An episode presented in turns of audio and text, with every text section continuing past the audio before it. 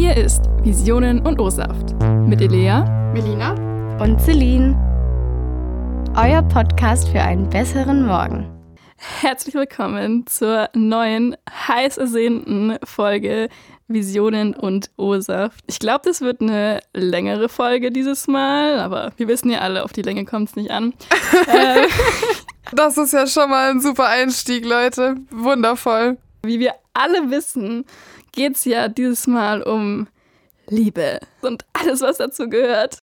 Mal schauen, wo es uns hintreibt. Ähm, Melina und ich waren Langzeit-Singles. Die Gute hat jetzt das Boot verlassen. Ja, ich habe äh, Elea im Stich gelassen. Ja, richtig. Elea schippert alleine weiter. Ja. Und Celine ist ja unsere Beziehungstante, hat Der da Guru die meiste einfach. Erfahrung, äh, richtiger Guru, genau, und kann uns da auf jeden Fall richtig viel von erzählen. Also ich bin auch wieder in einer Beziehung und war eigentlich meine ganze Jugend auch in einer Beziehung. Also ich war vielleicht zwischen 15 und 21 war ich drei Monate Single. Bei mir wird es heute hauptsächlich um Trennung gehen, weil ich habe das Gefühl, dass ich in jeder Folge bis jetzt erwähnt habe, wie toll meine Beziehung jetzt ist und wie glücklich ich bin. Deswegen. Da muss der Tee auch mal gespillt werden. Das war nämlich nicht immer so, Leute. da sprecht ihr beide aus Erfahrung, gell? Ja, man macht auf jeden Fall einiges mit, wenn man befreundet ist. Als kleiner Folgendisclaimer noch, wir wollten nur sagen, we don't judge anything or anyone. Ähm, wenn wir irgendwie ein bisschen vulgärer reden oder was auch immer, dann bezieht sich das alles auf unsere eigenen Präferenzen oder Erfahrungen. Da soll sich auf jeden Fall auch niemand irgendwie beurteilt oder verurteilt fühlen, weil wir das auf gar keinen Fall machen. Und dass wir alle einfach aus einem heterosexuellen Milieu kommen und deswegen eigentlich nur dahingehend Erfahrungsberichte haben und uns auch nur darauf beziehen. Ähm, aber dass sich da auch niemand ausgeschlossen fühlen soll und dass man ja auch verschiedene Situationen auf alle möglichen Liebes- und Lebensbereiche anwenden kann. Und ihr könnt euch die Tipps, die wir immer mal wieder droppen werden, zu Herzen nehmen oder halt auch auch nicht, wie ihr das wollt. Und ja, fühlt euch einfach da angesprochen, wo ihr euch wohlfühlt. Und ansonsten hört einfach aus unserer Perspektive zu und denkt euch, wow, was haben die schon alles durchgemacht? Genau, Celine, hau doch mal raus. Was hast du denn schon alles durchgemacht? Nervöses Gekicher.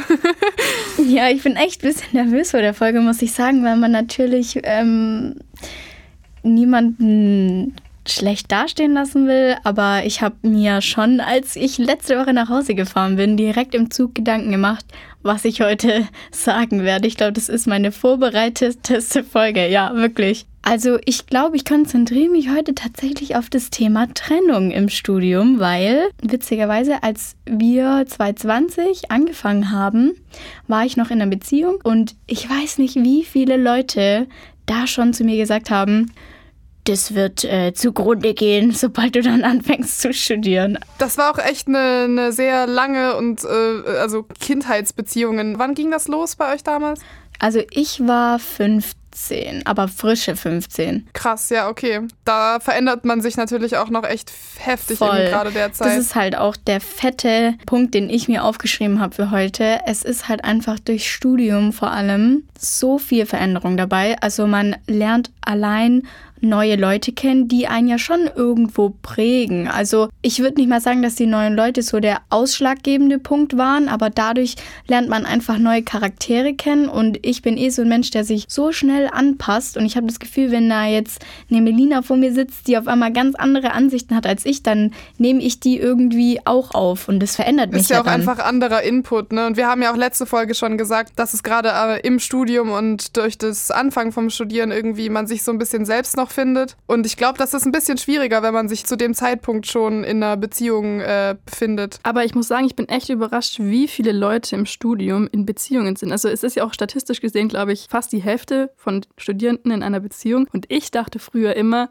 ja, also wenn ich mal irgendwann studiere, da sind alle Single, du. Ich weiß nicht, mich hat das richtig überrascht. Also wirklich, weil im Freundeskreis, in meiner WG, ich bin echt gefühlt immer fast die Einzige ohne Partner. Mhm. Man hört aber auch oft, dass viele einfach ihre Partner auch im Studium dann finden. Ja, ne? ich glaube, das ist so ein Riesenpunkt, weil man muss einfach sehen, dass man im Studium auf einmal anfängt, was zu machen, was man beruflich, wenn alles gut läuft, auch machen will. Also man konzentriert sich wirklich auf dieses eine Interessengebiet und Dann lernt man natürlich Leute kennen, die dann schlagartig auf einmal dieselben Interessen haben. Und da liegt es dann natürlich nahe, dass man jemanden kennenlernt und mit dem dann zusammenkommt oder so. Aber was ich mir auch aufgeschrieben habe, was bei mir im Freundeskreis krass war, war einfach Corona als der fetteste Härtetest. So während der Pandemie, wo wir wirklich hart im Lockdown waren, hat sich niemand getrennt. Ich war auch noch in meiner ersten Beziehung, weil man ist so froh, dass man eine Person hat und nicht alleine ist, weil man wirklich, wenn man sich an alles gehalten hat, so wie ich damals, nur zu Hause sitzt. Und das ist so schlimm, wenn man dann wirklich nur alleine ist. Und nach Corona, Leute, in meinem Freundeskreis sind die Trennungen wie so Dominosteine umgefallen. Also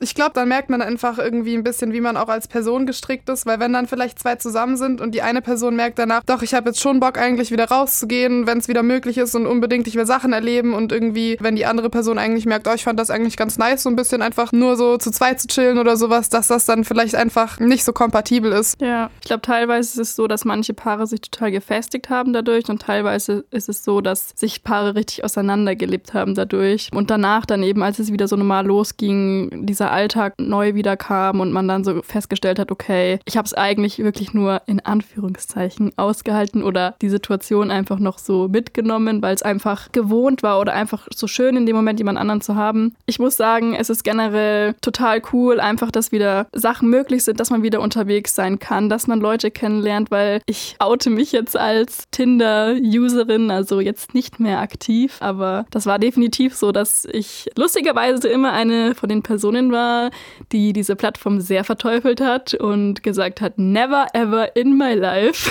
Ja, das Lockdown-Loch äh, hat dann was anderes gesagt und mir war echt, ich war richtig schlecht gelaunt, einfach nur, mir war richtig langweilig und ich war so, komm, holst dir den Schmarrn doch mal. Ja, und ich dann dachte gerade, du sagst was anderes.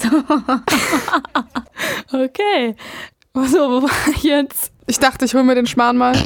Richtig und habe dann da angefangen, ein bisschen rumzuswipen und ich muss sagen, es ist schon sehr witzig. Also ich habe es echt eigentlich total am Anfang auch als Langeweilevertreib und als ja, kleinen Ego-Boost natürlich. Bei mir war das immer so, äh, der, der Swipen-Part macht Spaß und sobald es dann irgendwie dran geht, irgendwie mit Leuten zu schreiben oder sich zu treffen, war ich immer so schnell gelangweilt, weil ich einfach dachte, so, das sind solche Randos und eigentlich kennt man die gar nicht und hat so null Common Ground. Ja, der Unterhaltungsaspekt ist auf jeden Fall auch eine große Sache. Ich muss auch sagen, ich finde mich einfach generell sehr witzig. Ja, das wissen wir, Elea.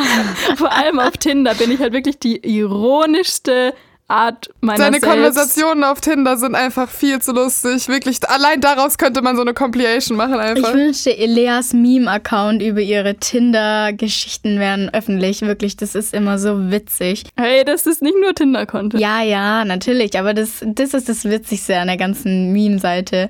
Ich hatte witzigerweise ein Seminar bei Professor Dr. Atteneder. Da ging es auch um Forschung zu Tinder. Also wir haben eine qualitative Umfrage, Forschung Forschung, whatever gemacht. Und da hat sich auch herausgestellt, dass viele das einfach während der Pandemie viel mehr genutzt haben. Aber ich muss sagen, das ist so ein Ding, wo ich froh bin, dass ich da nie reingerutscht bin, weil ich glaube, dass man dadurch voll vielen Leuten von vornherein dann doch lieber keine Chance gibt, weil man ja weiß, ja, man hat ja noch riesen Auswahl. Also das Einzige, wo ich es mal benutzt hatte, war, als ich mit Elea in München war, aber da nur, um halt Leute kennenzulernen, mit denen wir chillen können. Psst. Ich wollte gerade sagen, ähm, wofür Tinder auch noch gut ist, um nicht nur um sich Langeweile zu vertreiben. Manche Leute finden sich tatsächlich darüber. Mein Bruder hat seine Freundin, glaube ich, über Tinder kennengelernt. Und die sind jetzt auch schon sechs Jahre, glaube ich, im Winter zusammen. Also es ist auf jeden Fall kein Ding, wo man sagen kann, das ist zum Scheitern verurteilt. Aber ich glaube, vielleicht gerade in Corona, wenn das, sich das Leute aus Langeweile holen und aus Langeweile swipen, dann sind da nur gelangweilte Leute auf der Plattform. Und dann hat man auch nur gelangweilte Konversationen. Also so war ein bisschen meine Erfahrung. Ja, also ich muss sagen, manche Leute waren schon sehr langweilig, ohne jetzt zu fronten. Ist, man hat auch echt coole Leute kennengelernt. Und wie gesagt, es ist halt auch echt praktisch im Urlaub, weil man lernt irgendwie Leute kennen, Locals, die einen Man rumführen. hat Bock. man kann sich eventuell ein Boot schnorren. Was? Habe ich natürlich nie gemacht. Ähm, doch, das ist schon ganz cool. Und wie gesagt, man lernt auch echt teilweise richtig coole Leute kennen. Ich muss hier kurz einen Shoutout an zwei ehemalige Matches von mir geben, die große Fans von dem Podcast sind und ich fand es total witzig, weil waren halt so an sich coole Leute, aber es hat sich halt voll verloren. Und dann hat mir der eine einfach so direkt so einen Screenshot geschickt, wie er unseren Podcast mit fünf Sternen bewertet hat. Oh, und ich war so, oh mein süß. Gott, wie cool bist du eigentlich? Also nehmt euch ein Beispiel an ähm, besagten Kerl. Und bewertet und auch, uns. Aber nur mit fünf Sternen. Richtig. Und der andere hat auch gemeint, so, ja, euer Podcast ist mega cool, ihr seid irgendwie übel entspannt und macht richtig Spaß, euch zuzuhören. Und ich war nur so, ach, du bist auch cool. Was ich mir auch noch aufgeschrieben habe, um jetzt mal nochmal auf das Beziehungsthema zu kommen, muss ich hier jetzt mal sagen, dass man nicht immer einen Schuldigen suchen soll oder eigentlich nie einen Schuldigen suchen sollte bei einer Trennung. Klar, wenn jetzt jemand jemanden betrogen hat, dann ist es was anderes oder lügt oder schlägt natürlich, oh Gott, aber bei einer normalen Trennung, ich habe es in Anführungszeichen der sich Trennende genannt, ist eigentlich immer der Arsch. Und die andere Person stellt sich meistens gar nicht in Frage. Wo ich mir immer so denke, Leute, also zu einer Trennung gehören immer zwei Leute. Sowohl die Person, die sich getrennt hat, hat hat was falsch gemacht, als auch die Person, die verlassen wurde. Und ich würde auch sagen, viele trennen sich ja und ich hatte es auch bei vielen Freundinnen von mir, die sich schon vor einer Weile getrennt haben, denen es dann danach einfach voll gut ging und zwar schon schnell danach. Und das verstehen viele Leute nicht, weil man dann immer sagt, wie kann das sein, dass du nach einer Woche schon gefühlt über so eine ewige Beziehung hinweggekommen bist und dann muss man halt mal überlegen. Ich glaube, viele, die sich trennen, gehen einen monatelangen Prozess durch durch, um sich dem bewusst zu werden und sicher zu sein, ob man das wirklich will. Vor allem, weil man mit der Person, mit der man zusammen ist, baut man ja auch eine krasse Freundschaft auf. So, das ist normalerweise die Person, die dich am allerbesten kennt von allen. Und wenn du die auf einmal verlierst, dann verlierst du ja auch die Freunde von der Person, die Familie von der Person. Und du musst dir einfach so sicher sein. Und es ist so ein Druck. Und ich glaube, dass der Druck, dadurch, dass wir wieder mehr raus konnten, bisschen in den Hintergrund gerückt ist. Auf einmal standen alle Türen wieder offen und dann wurde das einem so ein bisschen erleichtert. Aber viele vergessen einfach, dass die Person, die sich trennt, genauso drüber nachdenkt und es der genauso schlecht ging. Ich meine, wie lange habe ich mit Aber derjenigen ging es halt wahrscheinlich schon echt äh, länger davor auch schon schlecht. Während der Beziehung halt, um sich dessen klar zu werden. Und ich glaube, wenn man einfach übelst lange in einer Beziehung war, hat man auch voll schnell Angst, allein zu sein. Also ich wünschte mir manchmal, dass ich einfach ein bisschen unabhängiger gewesen wäre wäre in meiner Vergangenheit, so wie Elea oder auch du, Melina, um halt einfach mal sich auf sich selbst zu konzentrieren.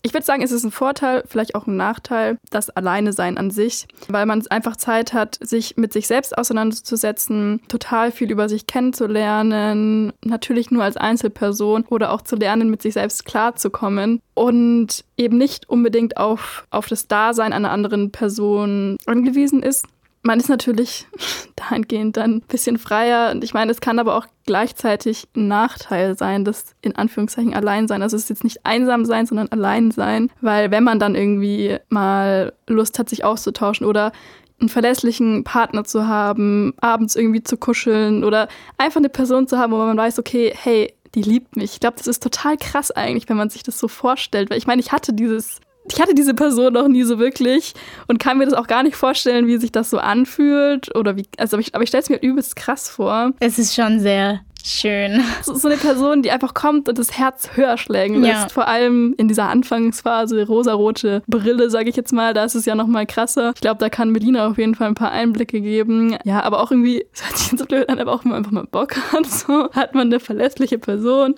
an die man sich wenden kann. Hey, in meinem Kopf ging es gerade so ratter, ratter. Ja, Im Nachtkasten ist auch eine verlässliche Person. Oh, Nicht um das jetzt schlecht zu reden in der Beziehung. ja, ich, ja, ja. Man ja, kann ja. sich auch selbst helfen, aber manchmal äh, hat man Lust auf Zweisamkeit, vor ja, allem wenn man stimmt. so einen leichten Basorexie-Touch hat an alle Leute, die es nicht wissen, was das ist. Ich finde es ein sehr schönes Wort. Basorexie, das ist ähm, das dringende, plötzliche Verlangen, jemanden zu küssen und das ist halt alleine ein bisschen schwierig. Oh, ich würde sagen, das habe ich so manchmal. Schon wieder was gelernt, guck an. Aber ich glaube auch, dass man da auch gerade in einer Beziehung ein bisschen Wert drauf legen muss, dass man eben trotzdem beide Seiten irgendwie so ein bisschen hat, dass man sich selbst als eigenständige Person nicht verliert und irgendwie trotzdem alleine sein kann. Zwar mit dem Wissen im Hinterkopf, dass da eine Person ist, auf die man irgendwie zurückgreifen kann, aber ähm, dass das halt nicht zu so einer Abhängigkeit, zu so einer Codependency irgendwie wird. Weil ich glaube, dass das auch so ein bisschen ein Schlüssel zu einer gesunden Beziehung irgendwie ist. Genau, dass man halt dann ein Zusammenspiel als zwei eigenständige Personen irgendwie findet. Ich glaube auch, wenn du mit dir selber im Reinen bist, dann fällt es dir viel einfacher, dich zu trennen, wenn du merkst, es passt einfach nicht mehr. Wenn du nämlich gar nicht weißt, was deine Vorlieben sind, was du einfach gern machst im Leben und dich alleine einfach nicht sicher fühlst, dann traust du dich auch gar nicht, den Step zu gehen. Und vor allem, wenn du halt schon seit Jugendalter auf zusammen bist und so. Ich glaube, entweder findet man die Person halt wirklich übelst früh. Zum Beispiel meine beste Freundin ist mit ihrem Freund auch schon ewig lang zusammen und die werden sich zu 100% nicht mehr trennen. Also da schwöre ich drauf, ohne Witz. Die sind ein Herz und eine Seele und da bin ich mir auch sicher, dass sie einfach für immer zusammenbleiben. Aber bei vielen ist halt einfach nicht so und ja, es passiert halt oft im Studium. Aber ich würde jetzt gar nicht per se sagen, dass es nur das Studium ist, sondern einfach erwachsen werden, sich selber kennenlernen. Es kann genauso gut auch sein, wenn man irgendeinen Beruf anfängt oder so. Und da gibt es auch einfach, ne, da muss ich diesen ekelhaften Pinterest-Sprüchen einfach recht geben, dass man erstmal lernen muss, sich selbst zu lieben, bevor man so jemand anderes lieben kann. Also ich könnte kotzen, wenn ich sag, aber das stimmt halt einfach. Und ich glaube, im Studium ist das auf jeden Fall nochmal ein großer Part, den man da erst lernt, weil ich glaube, in der Schule versucht man irgendwie immer viel einfach Anschluss zu finden bei anderen Personen und möglichst einfach reinzupassen, das machen, was alle irgendwie machen, um nicht blöd aufzufallen. Und ich glaube, das ist im Studium ein bisschen anders, weil man da einfach ein größeres Individuum ist, gerade weil es halt auch nicht mehr so diese Klassenverbände gibt und so. Und da hat's halt, gibt's erstmal die große Chance, sich selbst überhaupt lieben zu lernen. Und erst wenn man das irgendwie so ein bisschen geschafft hat, glaube ich, kann man sich da auf was Festes einlassen. Man ist halt viel unabhängiger. Es ist ein komplett neues Kapitel. Für viele Leute geht es auch aus der gewohnten Umgebung raus, ein ganz neues Umfeld und man kann echt so gefühlt von vorne anfangen. Und zudem ganz kurz, dass du noch vorhin gesagt hast, Celine, was ich ganz interessant war mit dem, ja, die bleiben bestimmt für immer zusammen das finde ich so interessant, weil es gibt so viele verschiedene Auffassungen und ja, das ist so das, was so, weiß ich nicht, als gesellschaftlich anerkannt auch gilt. So, ja, man hat halt die eine Person und dann ist man mit der für immer zusammen. Und ich finde das eigentlich total verrückt, wenn man sich vorstellt, man verändert sich so viel in seinem Leben und der Freundeskreis an sich ändert sich schon so viel und manchmal auch sehr schnell. Manche Freunde hat man wirklich vielleicht für immer, aber so generell auch, weil man sich eben verändert, weil man woanders hingeht, was auch immer. Selbst da die Leute, die liebt man ja auch so und mag man total gerne, aber das ändert sich auch. Und dann finde ich das so crazy anzunehmen, so okay, aber mit der einen Person, mit der man zusammen ist, ja, da ist es für immer so. Das hat auch mal ein Tinder-Dude der hat auch gesagt, ja, er glaubt da gar nicht dran an das, die Liebe für immer. Er glaubt, dass man so sieben, acht Jahre oder so schon so voll glücklich sein kann, eine gute Zeit haben kann, aber dass es auch irgendwie nicht länger geht, dass man irgendwann sich wieder trennt und einfach nicht dieses für immer hat. Ich glaube, das ist aber halt auch einfach ein bisschen, wie man sich das vornimmt. Das auch. aber ich meine, mit einem Partner ist das ja auch einfach ein bisschen was anderes wie mit einer Freundschaft, weil man geht ja aktiv eine Lebenspartnerschaft ein. Also ab einem gewissen Punkt plant man ja irgendwie ein bisschen sein Leben zusammen. Mit Freunden sagt man ja nicht, okay, wir ziehen irgendwann zusammen und holen uns einen Hund äh, oder so. Naja, also. oder adoptieren ein Kind, dann wäre das halt was anderes. Commitment. Ich habe da schon so ein paar Pläne. ja, nee, also ihr wisst, was ich meine. Das ist ja, man geht da mit einer anderen Einstellung irgendwie ran. Man stimmt ja irgendwie ein bisschen so die Lebenspläne aufeinander ab oder im Idealfall passen die ein bisschen überein. Ist ein bisschen, was man halt draus macht und ob man da bereit ist, dieses Commitment einfach einzugehen und da Bock drauf hat, sein Leben einfach mit einer Person zu teilen und zu bestreiten. Ich glaube, was heißt, es kommt natürlich auf die Veränderung drauf an, aber es kommt auch drauf an, wie beide dahingehend miteinander zusammenarbeiten. Natürlich kann es von jetzt auf nachher und da kann einfach keine Person irgendwas dran ändern, da sein, dass du einfach keine Gefühle mehr hast. Und ich glaube, dafür gibt es einfach keine Erklärung. Es kann wirklich sein, dass du am Morgen aufwachst und die Person anschaust und dir denkst so, irgendwie fühle ich es nicht mehr. Das kann natürlich immer passieren, das kann bei jedem passieren, aber ich glaube, wenn man einfach nicht gleich beim kleinsten Alarm sagt, oh je, jetzt muss ich mich sofort trennen, weil ich glaube, da gibt es auch viele, die dann nicht gern ein bisschen kämpfen wollen und an sich auch selber arbeiten wollen. Safe. Dadurch scheitern bestimmt auch viele Beziehungen und ich glaube, jeder braucht halt eine bestimmte Zeit, um die Person in seinem Leben zu finden und ich bin mir eigentlich ziemlich sicher, dass jeder so sein Seelenverwandten hat und ich hoffe auch für jeden, dass er die Person findet. Jeder, der das auch will, ne? Es, es gibt ja auch einfach verschiedene Konstellationen. Polygamie ist auch ein Ding. Da muss einfach jeder so ein bisschen sein Ding ausleben. Ja, genau. Ich glaube, Celine, du hast das mal gesagt, so viele Leute, wie es irgendwie gibt, so viele Beziehungstypen gibt es auch. Ich habe auf jeden Fall mal gesagt, wie hoch ist die Chance, dass du deinen Seelenverwandten in deinem kleinen Kackdorf kennenlernst, anstatt, keine Ahnung, auf einem anderen Kontinent. Aber ich muss auch sagen, Seelenverwandte müssen ja nicht nur LiebespartnerInnen sein. Ja, das stimmt natürlich. Because I already found my soulmate. And she's listening right now. ja, aber ich, ich beziehe mich jetzt nur auf Beziehungen. Ja, ja. Ich meine, meine beste Freundin kann ich auch als meinen Seelenverwandten bezeichnen. Auf der anderen Seite glaube ich, dass es beziehungstechnisch einfach nochmal was komplett anderes ist, weil du einfach die Person ganz anders kennst. Also vom Intimen jetzt mal abgesehen, du kennst die Person einfach in jedem kleinen Millimeter, wenn alles gut läuft. So. Lol. da ist, glaube ich, auch ein großer Faktor, der auch sehr viel bestimmt tatsächlich im A kennenlernen, aber auch im B, um nochmal das von vorhin aufzugreifen, ob es funktioniert oder nicht, Kommunikation.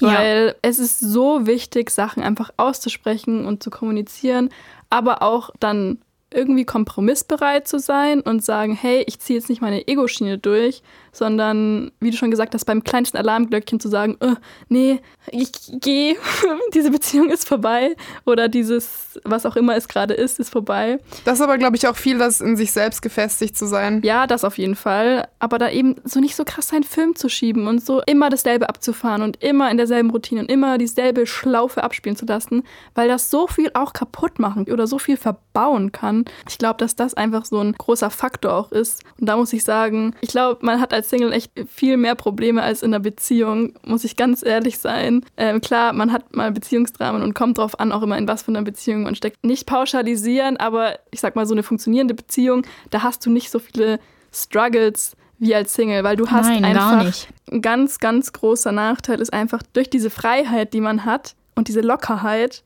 hat man auch gleichzeitig so eine kranke Ungewissheit. Man hat eine Unverlässlichkeit, es kommt wie gesagt viel öfter zu Kopfzerbrechen und zu Komplikationen, weil man eben sich denkt, okay, was ist es jetzt? Was wird es jetzt? Will die andere Person mehr? Will sie weniger? Wie sind bestimmte Sachen gemeint? Hat der mich jetzt eigentlich richtig verstanden? Oder sie? Aber ich glaube, das kommt auch irgendwie viel drauf an, was man überhaupt irgendwie sucht. Ich kenne auch viele, die einfach gerade so in der Phase sind, so ja, ich sehe das ganz locker, ich lerne gerade irgendwie nice Leute kennen und habe da einfach immer mit denen individuell eine nice Zeit und wenn dann irgendwie sich da was draus ergibt, dann ist das schön und wenn nicht, dann hat man entweder den Freundeskreis erweitert oder irgendwie einfach eine nice Zeit gehabt mit jemandem. Das ist, glaube ich, viel einfach was für ein Typ man selber ist und ob man da so zu overthinken tendiert oder nicht. Ich glaube aber, dass man, man kann das alles nicht pauschalisieren. Ich glaube, wenn du dich permanent in einem Single-Leben alle paar Wochen oder Monate auf eine neue Person einlassen musst und dich neu offenbaren musst und dich neu vorstellen musst und dann wieder im Hinterkopf hast, dass es die letzten zehn Mal auch nicht hingehauen Ich glaube, das ist aber nur, wenn du datest mit dem Ziel, eine Beziehung zu finden. Weil es gibt ja auch einfach Leute, die einfach gerade sagen, okay, Single sein ist nice, ich bin irgendwie gut am, im, am Feiern irgendwie und so. Ne, hab einfach Spaß. Wenn da Leute eine Zeit lang mit mir diesen Weg gehen wollen, ist das schön. Und wenn nicht, dann halt nicht. Ich glaube, diese Probleme resultieren meistens nur daraus, wenn man datet, um eine Beziehung zu finden. Hm, weiß ich nicht. Ich glaube, es diese Probleme kommen auch, wenn man vielleicht was Lockeres hat. Weil auch wenn man was Lockeres hat und dann irgendwie einer sich verrennt oder sowas. Es muss ja sich nicht mal jemand verrennen. Es kann einfach wirklich sein, dass die Kommunikation nicht komplett läuft und dass nicht alles ausgesprochen ist. Man kann eine Person, die man auch vielleicht locker nur sieht und aber halt wirklich nicht privat irgendwie mit der was zu tun hat, dann lernt man die Person nicht kennen und man weiß nicht genau, hey, wie ist die Person? Sagt sie jetzt da die Wahrheit oder nicht? Oder oft hat man auch das Gefühl, es werden vielleicht Sachen gesagt, weil die andere Person denkt, ja, man will das hören oder keine Ahnung, sind sie vielleicht dann doch ehrlich? Wäre auch wenn ich mich mit einer Person öfter treffe und das dann da läuft so, ähm, aber ich nicht privat irgendwie mich mit der austausche, dann. Ja, gut, da wird ja meistens eh nicht viel geredet, war. Ja, ich, ähm, ich glaube, das muss ja kurz mal alles rausschneiden. Cut! Cut! Ja, ich finde allgemein, dass man sich, ähm, egal ob man sich jetzt datet und beide wissen, okay, das könnte auf eine Beziehung hinauslaufen, oder man lernt sich einfach nur so locker ein bisschen kennen, weiß noch nicht, was am Ende daraus entsteht, man verstellt sich am Anfang immer. Oder man zeigt sich immer von seiner besten Seite. Wirklich immer. Und ich muss sagen, als ich meinen Freund angefangen habe zu daten, dachte ich mir wirklich so, Junge, wenn der mich einmal so erlebt, wie ich so mit euch bin oder mit meiner Familie bin oder wenn ich einfach mal so richtig laut und, und dumm bin, so wie wird er reagieren?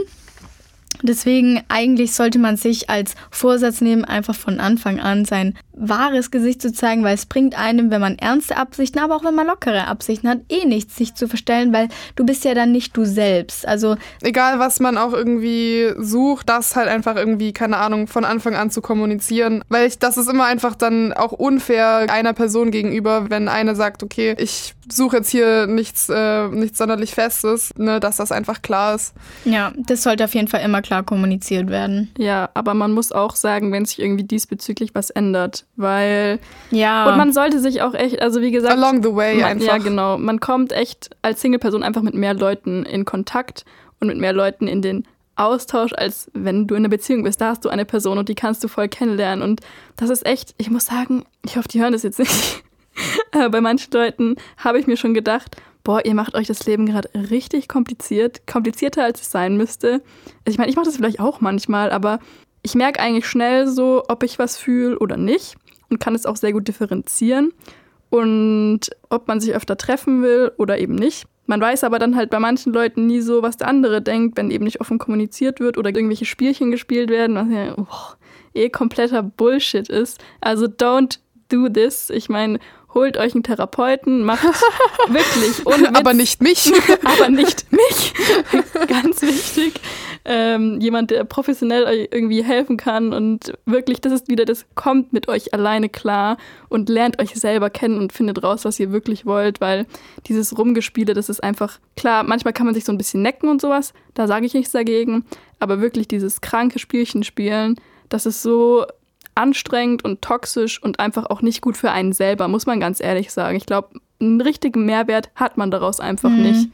Aber was ich noch sagen wollte zu dem, du meintest ja vorher, es ist auf jeden Fall viel härter, ähm, Single zu sein, als in einer glücklicheren Beziehung. Und da gebe ich dir zu 100% recht. In der Person, die einen einfach zu 100% überall unterstützt und einfach null toxisch ist und einfach nur einfach und du dich einfach so richtig smooth in diese Person über alles verlieben kannst. Es fühlt sich einfach so gut an, aber wenn du in einer toxischen Beziehung bist und du liebst diese Person, das ist, glaube ich, das, ist das, das Verderben. Schlimmste. Das Verderben. Das ist wirklich das Verderben. Stellt euch mal vor, ihr liebt eine Person wirklich so abgrundtief.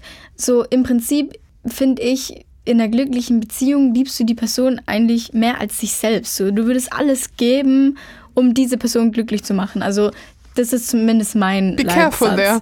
Ja, natürlich nicht, nicht ins Negative, aber ich finde trotzdem, dass man ähm, Kompromisse eingehen muss und dass man die Person abgrundtief liebt. Und wenn du das aber tust und die andere Person gegenüber ist so toxisch, dass sie dir mit Absicht wehtut, keine Ahnung, dich betrügt, ich glaube, das ist das Schlimmste, was es auf der Welt gibt, weil ich glaube, bei mir ist es aber auch nochmal was anderes als bei euch, weil ich einfach der kompletteste Beziehungsmensch bin. Aber ich finde, das Wichtigste im Leben ist, die Liebe zu finden und mit der glücklich zu werden. Ich glaube, es gibt in meinem Leben nichts Wichtigeres.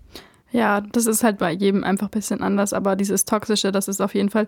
Also ich kenne da auch so viele Leute wirklich, leider. Und das habe ich schon in meinen jungen Jahren sogar mitbekommen. Und da war ich. In meinen jungen Jahren? Ja. Damals mit 13. Ja, wirklich. Ohne Witz, da war ich, glaube ich, 14, ja, oder 13. Ich weiß nicht, 8, 9, wie alt man da so ist. Und da waren schon Sachen, wo ich mir dachte, als 13-, 14-Jährige, was zur Hölle geht da schief und was lässt du gerade mit dir machen? Aber auch dann im weiteren Verlauf bei halt Personen, die mir sehr nahe stehen. Und wenn man das so sieht und mitbekommt, und es tut einem selber so im Herzen weh und man will diesen Personen so gerne helfen. Und das ist halt leider das Fatale. Man kann eigentlich fast nichts machen. Man kann nichts machen. Das müssen die Leute, die müssen irgendwann selber an diesen Punkt kommen. Klar kann man die ganze Zeit reden, Trost spenden, aber im Endeffekt hat man das nicht in der Hand, sondern die Person selber hat es eben in der Hand, das anzunehmen, eventuell auch sich wirklich professionelle Unterstützung zu suchen und da dann das irgendwie anzugehen, weil ich glaube, man kann sich das nicht vorstellen, wenn man da nie drin war, wie schwer das ist ist, da rauszukommen. Und von außen ist es immer leichter gesagt als getan. Aber auch was mein Leitsatz so ein bisschen ist, also kein Leitsatz, aber was einfach so eine Phrase von mir ist, dass sobald in irgendeiner Art und Weise Emotionen im Spiel sind, kannst du reden und sagen und tun, was du willst. Du kannst nichts machen.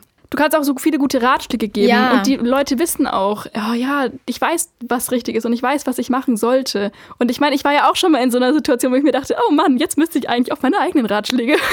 man entschuldigt es immer total und man glorifiziert es auch schnell oder idealisiert eine Person schnell. Und wie gesagt, wenn Emotionen im Spiel sind, ist eigentlich komplett lost. Man sagt ja immer so schön Herz über Kopf. Ja, und Single es ist aus wirklich Sicherheit. immer so. Segel aus Sicherheit. Ich weiß noch damals, als wir vor einem Jahr immer mal wieder über unsere allen Struggles geredet haben. Ihr habt mir auch immer so oft gesagt, Bro, Alter, also vielleicht wird's mal Zeit. Und ich war immer so, nein. Ach, wie oft ihr mir das auch gesagt habt, Leute. ja, das nee, bringt stopp. einfach nichts. Also wenn, wenn man Gefühle für eine Person hat oder sich einfach ein bisschen unsicher ist oder vielleicht auch einfach Angst hat, was in Zukunft einen so erwartet, dann kann man, also ich wusste damals schon, dass ihr alle recht habt. Im Kopf weiß man immer, dass die ja, Leute recht man haben. weiß es immer, aber man traut sich halt einfach nicht. Aber ich glaube, es ist so hart, wenn du einfach weißt, dein Gegenüber sagt gerade, hey Bro, du wirst viel glücklicher ohne diese Person und du liebst sie aber so arg und die tut dir aber nur weh. Also bei solchen toxischen Beziehungen glaube ich, dass es halt echt auch viel mit Problemen aus der Kindheit oder Guys, Daddy-Issues oder so zusammenhängt. So, wisst ihr, wie ich meine? Also, dass man einfach ja. selber Aber denkt. da ist jeder ein bisschen gebranntes Kind, würde ich sagen. Ja, Jeder safe. hat auf jeden Fall ein Päckchen, aber bei manchen Leuten sind die Päckchen halt einfach enorm groß. Und dass man halt sein eigenes Päckchen irgendwie auf die anderen überträgt und das total irgendwie dann auch die, auf die Leute projiziert. Und das geht halt einfach gar nicht. Für keinen von beiden so. Und ja. Einfach erstmal selbst healen, Yes. bevor irgendwas anderes möglich ist. Dann wären wir in einer glücklicheren Welt Ja, mit also wir weniger müssen einfach Problemen. jedem Let's all diesen go to Podcast geben. Genau. Ohne. Witz, Leute, ich glaube, dass jede Person mal in ihrem Leben in Therapie gehen müsste, weil man einfach, oder es bringt so viel, mit einer Person einfach mal sein, über alles zu reden, sein Herz ausschütten zu können und jeder hat irgendwelche Issues. Also, und vor allem finde ich, es wird viel zu arg totgeschwiegen und man redet da gar nicht drüber. Aber da ist unsere Generation schon viel besser als die vor uns, würde ich sagen. Also es geht schon mal in die richtige Richtung, würde ich Auf jeden sagen. Fall. Aber ich glaube auch, dass Leute, die noch nie irgendwie in Therapie waren, da ist halt auch eine große Angst mit dabei, eben auch wie es ankommt, so, weil es wird auch stigmatisiert, aber auch so glaube ich, dass manche Leute sich es einfach nicht vorstellen können, wie sowas helfen kann. So, hey, ja, ich rede ja auch mit Freunden. Es ist komplett was anderes. Man kann es auch nicht erklären, finde ich. Doch, es sind einfach Leute, die das gelernt haben und studiert haben. Aber es ist auch viel zu wenig accessible ähm, in Deutschland noch. Aber Leute, wir verrennen uns. Es geht hier nicht um Therapy, auch wenn das ein wichtiges Wobei Thema es ist. ist ein wichtiger Ast von dem ganzen Thema. Das ist ein wichtiger finde ich. Ast. Für Genau. eine healthy Relationship. mit sich selbst und dem Partner, Das stimmt. Partnerin. Im Allgemeinen, ich glaube, es gibt einfach keine, kein perfektes Single-Leben, es gibt keine perfekte Beziehung, es gibt keine Faustregeln und es kommt darauf an, was du für ein Beziehungsmensch bist und das findest du meistens erst raus, wenn du es ausprobierst, wenn du mehrere Trennungen hinter dir hast, wenn du mehrere Partner hinter dir hast oder du findest halt von Anfang an denjenigen und bist glücklich. Ich meine, du kannst ja auch von Anfang an in der richtigen Beziehung stecken und dann für immer nur das wollen. Ja. Oder sich Tinder runterladen und mich matchen. Ah, zur, zur Not sind es lustige Stories, das ist auch okay. Für uns ist es Entertainment. Vielen Dank, Ilea, an der ja, Stelle. das wollte ich auch nochmal sagen. Also als Single ist man auf jeden Fall der Gossip-Pool. Man gibt Input, aber es wird, glaube ich, auch gefühlt überall immer geredet. Also in meiner WG bin ich halt auch die Tante, ne, wo immer heißt, so, hey, na, Lea. es was- ist halt einfach entertaining, was soll man sagen? Wie oft ich schon mit offenem, nur offenem Mund in der WG von Elea saß und so war, okay. Ja, ja, ja. Crazy Celine wusste girl. gar nicht, was im Single-Leben alles möglich ist, bis sie uns Ja. kennengelernt hat. Ja. Ohne Witz. Wirklich, es gibt so viele witzige Fails. Ich weiß gar nicht, ob ich ein paar erzählen soll. Kannst du, wenn du spillen willst, Ja, ich glaube, kann ja mal so ein bisschen die softeren Sachen. ähm, soft waren sie hoffentlich nicht. Wow. Oh mein Gott. raus. Okay, sorry. Also, was ich ganz witzig fand, also mein erstes Tinder-Date war tatsächlich auch so ein kleiner, Fe also, also da habe ich mir halt runtergeladen und da konnte man ja auch noch nicht wirklich was machen. Wir sind halt spazieren gegangen, weil Corona-technisch, ja, immer am Anfang. das war irgendwie, also erst hat man so nochmal geredet und irgendwann hat er so voll angefangen, alles, was ich sage, so schlecht zu reden ein bisschen oder so voll zu hinterfragen, weil da ging es eben noch drum, um meinen Volleyballverein von daheim und es war noch unsicher, wie das da eben da weitergeht. Und ich habe gemeint, yo, ich würde halt dann vielleicht einfach mir hier einen Verein zum Trainieren suchen und dann halt dann für Spieltage nach Hause fahren, um die halt zu unterstützen, weil dann natürlich auch ein Mangel war. Und dann hat er so voll die ganze Zeit gemeint, so, hä? Ist ja total dumm. So würde ich ja nie machen. Und ich dachte mir so, okay, du kannst sagen, okay, krass, dass du es machst, wäre, glaube ich, nichts für mich. Aber der hat es so abwertend die ganze Zeit gesagt, wo ich mir dachte, ja, du musst es doch nicht machen. Aber Social Skills 100. ja. Und am Ende, das war auch ganz weird, hat er dann so gemeint, ja, ob ich nicht eigentlich ein Problem mit meiner Größe habe. Der Typ war irgendwie über 1,90, wo ich mir dachte, hä, hast du irgendwie ein Problem mit meiner Größe, dass ich jetzt nicht 30 Zentimeter kleiner bin als du, sondern nur 15 oder wie? So. Und das war einfach super weird. Also Respekt, dass du danach noch weitergemacht hast mit Tinder. Ja, ich, ich dachte mir, komm, komische Leute gibt's überall. Let's go. Und auch einmal, das war auch irgendwie so ein bisschen so ein, also es war jetzt kein richtiger Fail, sondern vielleicht eine ganz witzige Geschichte im Nachhinein. Und es kann für manche Leute wäre es vielleicht ein super Einstieg gewesen und für die Love Story, aber äh, ja. Also für dich nicht. Für mich nicht. ähm, da kam ein Typ, also erstmal über eine Stunde zu spät. Also er hat immer wieder dazwischen angerufen und gemeint, ja, ich bin gleich da. Ja, jetzt dauert es doch noch so ein bisschen. Und jetzt dauert es doch noch so und so lang. Und dann hat er gemeint, so, ja, also er ist jetzt da. Und dann habe ich gemeint, so, ja, wo bist denn du? Und dann hat er gemeint, ja, er ist irgendwie schon vorbeigelaufen, aber irgendwie findet er es nicht. Und dann bin ich halt mal so raus auf die Straße gegangen und habe so geguckt und ich hatte meine Brille nicht an. Und ähm, bin so mit dem Handy so am Kopf eben und sag so, ja, hä, wo bist du? Und ich sehe so in der Ferne halt die Leute so an der Ampel, sehe da so eine Menschentraube und dann sehe ich so, lol, da läuft ja einer mit so einer Topfpflanze rum. Und dann dachte ich mir schon so, bitte, bitte nicht. Also gemeint so, ja, äh, ich weiß nicht, also falls du da an der Ampel stehst und genau in dem Moment hat sich der Typ mit Topfpflanze gedreht und ich habe gesehen, Kacke, der hat ein Handy am Ohr. Oh, wie süß. Ja. Ich erinnere mich sogar noch an die Story. Ja. Eine Topfpflanze zum ersten und letzten Date mitgebracht. Wie gesagt, für manche ist es vielleicht echt irgendwie ja, cute. Ja, ohne Witz, ich fände das super cute. Daran sieht man einfach, Menschen sind so verschieden. Ich fand es auch, also ich glaube, weißt du, wenn es anders gewesen wäre, wenn es vielleicht danach voll gematcht hätte, so, dann wäre es auch anders gewesen. Dann hätte ich das auch anders empfunden. Aber in dem Moment oder danach dachte ich mir nur so, lol, jetzt habe ich eine Topfpflanze. Ich meine, das Outcome war im Endeffekt, wir hatten eine Deko für unsere Küche für ein paar Wochen. Wie gesagt, es muss auch nicht schlimm sein. Oder es war einfach nur ein bisschen weird. Topfpflanzen in so Beziehungskisten sowieso weirde Story. Ich glaube, dass Tinder schon so ein kleiner Miesmacher von so romantischen Sachen ist. Ich würde einfach nicht auf dem ersten Treffen so direkt so eine Pflanze oder so einen Blumenstrauß oder sowas mitbringen, weil man nicht die Person. Mal Blumenstrauß? Ja, man kennt doch die Person gar vielleicht nicht. Vielleicht einen kleinen vielleicht, oder so. Hey, ich finde das so, so süß. Also ich muss sagen, vielleicht wenn man sich auch davor schon so ein bisschen kennt und vielleicht irgendwie ein bisschen irgendwo sich kennengelernt hat, ah, entweder über Tinder oder anderweitig und irgendwie ein bisschen geschrieben hat, so. Aber wie gesagt, es war halt einfach der Kontext. Ich will das jetzt auch nicht pauschal irgendwie sagen, oh, nee, never do it. Ich habe mal eine, eine Topfpflanze zu so einem massiven Entschuldigungsgespräch bekommen. Und dann dachte ich mir auch so, okay, lol, die ist dann danach einfach verdörrt, die steht immer noch da rum und jetzt dann gucke ich die jedes Mal an, denke mir so, es hat einen Grund, dass diese Pflanze verdörrt ist. die hat es nicht verdient zu leben. Nein. Meine Topfpflanze findet Celine auch nicht cool. Nö, die kann ruhig verrecken. Fazit, es lag einfach an ihm. Und nicht an der Topfpflanze. So. Genau, aber ich weiß nicht, es gibt echt viele verschiedene komische Sachen. Also ein Typ hat auch mal einen Kumpel mitgebracht, dachte Was? ich mir auch nur so. Generell findet man auf Tinder manchmal Pärchen-Accounts, wo ich mir denke, gibt es keine eigene Plattform? Hey, vielleicht ist es so eine Marktlücke und wir können äh, die füllen. Bachelorarbeit, wir erstellen eine Dreierplattform. wir nennen das dann Multiplayer. ja, man hat nicht nur Fails, man wird auch manchmal überrascht, weil man kennt es ja bestimmt, man macht manchmal so Sachen mit Leuten aus, vielleicht auch mal mit Freunden oder so, jetzt generell, und denkt sich dann nur so, ach, Mist, jetzt muss ich da hingehen. Ähm, und dann ist es aber auch manchmal richtig cool so. Und wie ich vorhin schon gesagt habe, es gibt ja auch richtig coole Leute, die man kennenlernen kann. Und bei manchen denke ich mir auch so, hey, mit dir könnte ich, glaube ich, richtig gut befreundet sein. Aber ich muss sagen, generell sind Tinder-Dates am Anfang erstmal immer richtig gleich und das ist auch so ein bisschen nervig.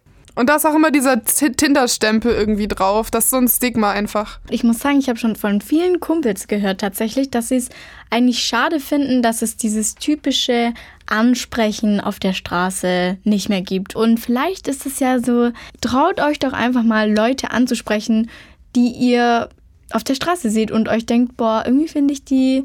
Äh, ich habe letztens auch im, war ich im Café und dann habe ich auch einen Typen gesehen, wo ich mir dachte, wow, was bist du für ein schöner Mann einfach nur. Ich war richtig geflasht und da muss ich auch sagen, das ist halt auch so ein Ding, was man einfach nur im Real Life hat. Man sieht, wie sich auch eine Person verhält, wie sie sich bewegt, welchen Vibe sie so ein bisschen ausstrahlt, was halt einen entweder total abschrecken oder auch anziehen kann. Und da dachte ich mir echt nur so, oh.